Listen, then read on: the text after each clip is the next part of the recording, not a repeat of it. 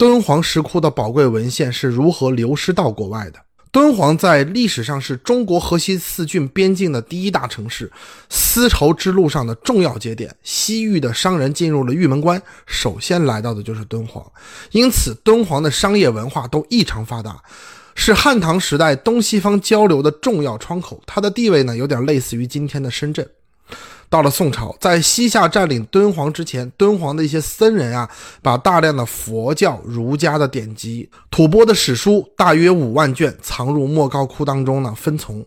从此，这批书籍就在沙漠洞窟当中沉睡了差不多八百年。直到一九零零年光绪二十六年，被一个叫王元禄的道士在修复敦煌壁画的过程当中啊，无意发现这些资料，就是我们今天所说的敦煌文书。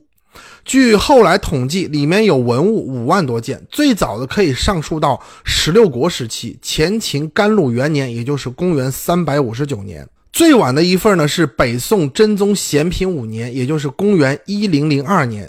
其中百分之八十呢是宗教典籍，以佛教为主，也有道教、显教、摩尼教等用各种语言写的典籍孤本。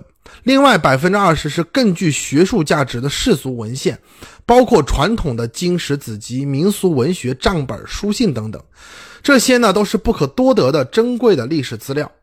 敦煌文书里面有好几首李白的诗作抄本，跟后世流传的版本呢就是有出入的。后来经过比照，基本上可以确认敦煌版本的诗句更接近于李白的原作。总之，这批文书呢非常珍贵，堪称国宝。王元禄啊，意识到这些文物是价值连城，首先拿了几本经书呢去找敦煌县令。县令看了这几本破经书啊，直接就把王道士呢就打发走了。后来呢，王元禄又挑了一些字画远赴酒泉，找到当时的宿州道台。宿州道台呢也是不识货，觉得他呢拿得来的这些书画作品还没自己画的好，也就没有重视起来。一九零七年，英国的探险家斯坦因来到敦煌，一见到敦煌文书，就立刻意识到这些宝贝的价值，当即表示出价四十两马蹄银就要买下来所有的文书。王元禄哪见过这么多钱？他觉得官府不搭理我，干脆就卖给洋人算了。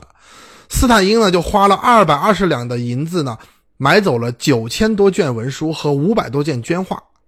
斯坦因呢，虽然带走了一大批珍贵文物，但是他不懂汉文，带走的都是一些学术价值相对比较低的文书。十个月以后，法国著名的汉学家呢，伯希和闻讯赶来，在王道士的指引下，进入洞窟后，看到那一堆珍贵的典籍，简直就乐到天上去了。伯希和呢，天天蹲在洞窟里面翻阅敦煌文书，用了三个礼拜的时间，把所有典籍都翻了一遍。从中挑出了七千卷最有价值的文书，总共花了五百二十两银子。那么再说伯希和呢，就请教在北京的甲骨文学者罗振玉先生。罗振玉一看不得了啊，居然有这种宝贝，于是赶紧上书朝廷，请求动用国家力量，把剩下的敦煌文书全部运到北京呢，加以保护，以防再度流失。这回啊，清政府重视起来了，但是王道士呢，只上交了九。九千卷，剩下的呢自己就藏起来了。同时，负责押运的人呢，只是用草席盖在大车上，也没有严加看管。运输途中啊，不断有文书掉落遗失。运运到北京的时候，只剩下了八千卷。之后呢，又被一些官员私自挑走了一部分，剩下的才保存在今天的什刹海的广化寺。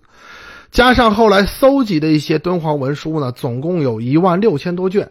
如今呢，就存在北京的国家图书馆，是国图四大镇馆之宝之一。至于王道士手里藏的剩下的经书，也就陆陆续续卖给了其他外国探险家。敦煌文书啊，俄国保存最多，有一万九千多件，但是其中呢很多残破不全。英国一万三千多件，主要是斯坦因两次跟王元禄购买的。法国留下来的是六千多卷，主要是伯希和带回去的，是流失海外的敦煌文书当中最精华的部分。日本呢有两千多件，不过相当一部分呢在抗战胜利之后归还给了中国。美国有几十件，另外德国、瑞典、丹麦等国呢也零零散散有几件，剩下中国自己留下来的有一万九千件，分别存在国家图书馆、敦煌研究院和其他省份的博物馆里。正是因为啊王元禄发现了敦煌文书，又卖给了外国探险家呢几万件，才导致那么多国宝流失海外。但是这件事儿呢，你说怪他吗？其实也不能怪他。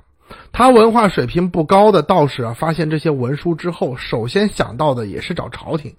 但是当时清政府啊一塌糊涂，哪有闲心管这些事儿呢？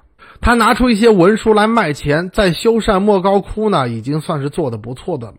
另外啊，也正是因为这些敦煌文书流失海外，某种程度上来讲，也使敦煌学呢成了一门国际显学。